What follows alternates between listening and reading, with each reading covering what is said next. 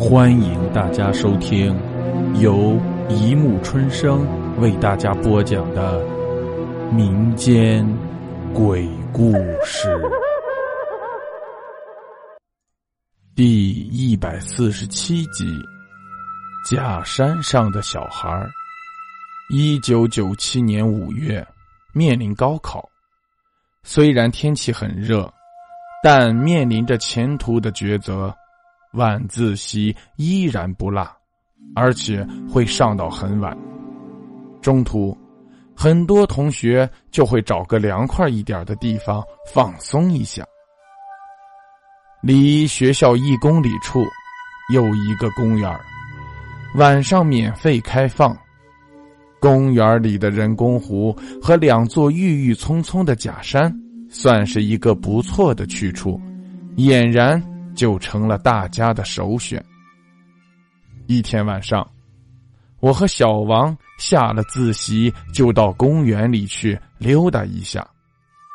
沿湖而行，抽着烟，聊着一些荤素搭配的东西。慢慢的，就走到靠北边的那座假山的背后。这里一年四季见不到什么阳光，还真的有一点寒意。我正给小王说一个荤段子，小王突然一把搂住了我的胳膊，这可真让我意外。我赶紧说：“都都都是男人，我可不爱好这个。”谁知他搂得更紧，正准备一记老拳伺候时，他突然说：“快走，快走！”我虽不知就里，但还是被他拉着跑出去十几米，这才被他松开。虽说没跑多远，但小王已经累得气喘吁吁。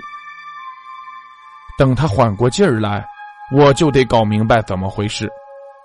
谁知他迷迷糊糊的说自己也不清楚，只是一走到那里，就突然感到非常的害怕，浑身发冷，跑出来又感觉跟做梦一样，好像。根本就没有经历刚才那一刻，这可实在让我无法相信，因为我是和他一起走过去的，我怎么就好好的？别是这家伙刚才突然打摆子了吧？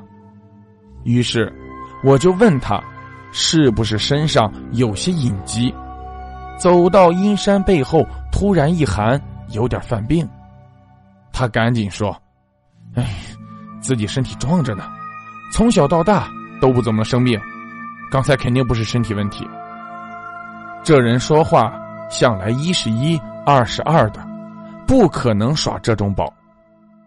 一时间，我也不知道怎么办。看来那个地方的确有问题，我可不是胆小怕事的人，一定要弄清楚原因，就想去看看，说不定。能看出些端倪，但小王说什么也不愿意回去。我拉着一百个不愿意的小王，又走到那里。他和刚才一样，猛地又抓住了我的胳膊，催我快点走。而我什么都没有感觉到，但听得这家伙喘气如牛，只好拉着他赶快走开。他告诉我。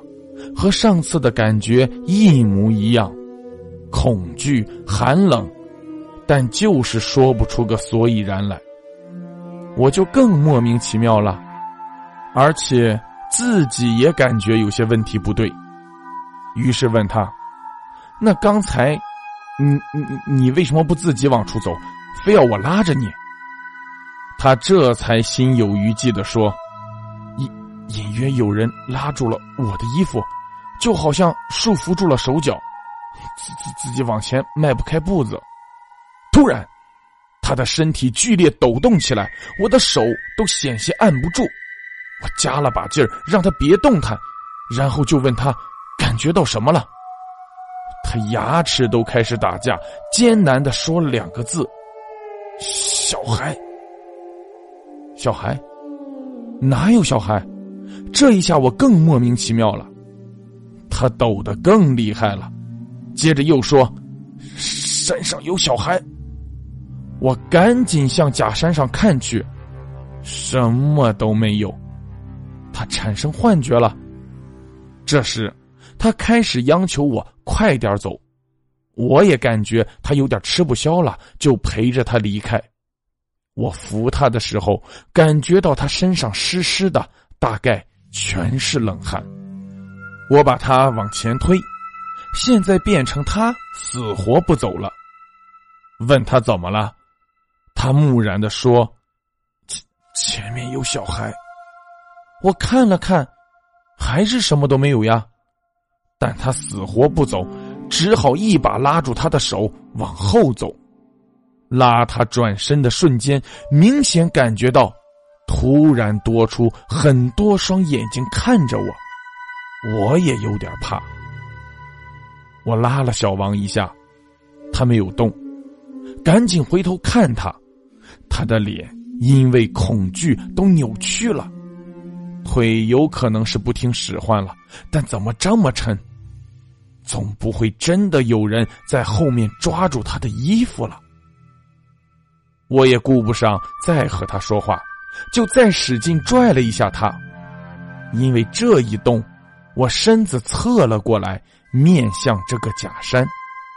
眼前的一幕，我现在都不敢相信：山上真的有小孩，而且不止一个，是好多。看到的就是一个个小小的黑影，有的站在树后面，有的站在石头上，满山都是，而且都面对着我们，身子直挺挺的，说不出的诡异。我头皮一炸，拉着小王就往前冲，眼前又出现了一个小孩子的影子，就挡在前面的路上。这个小孩既然还伸着手，不知是想找我要什么，这可把我吓了一跳，拉着小王的手也松开了。就在松开手的一刹那，这些黑影全都消失了。难道拉着小王的手能让我与他建立某种奇怪的联系？可不管怎样，我都不会再试了。马上从后面。推着他，硬推出了十几步远。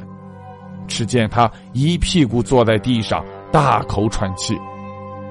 我往后看了看，什么也没有，安静的一座假山，真的和做梦一样。等他缓过神来，我就和他赶快离开这地方，边走边说：“我刚才也看到好几个小孩，有有有个小孩还伸手要东西。”真是邪乎。他问：“没人拽我衣服吗？”我说：“我我没看到。”这个事情过去了大概有几个星期。我吃饭的时候问我老爸：“那两个假山以前是什么？”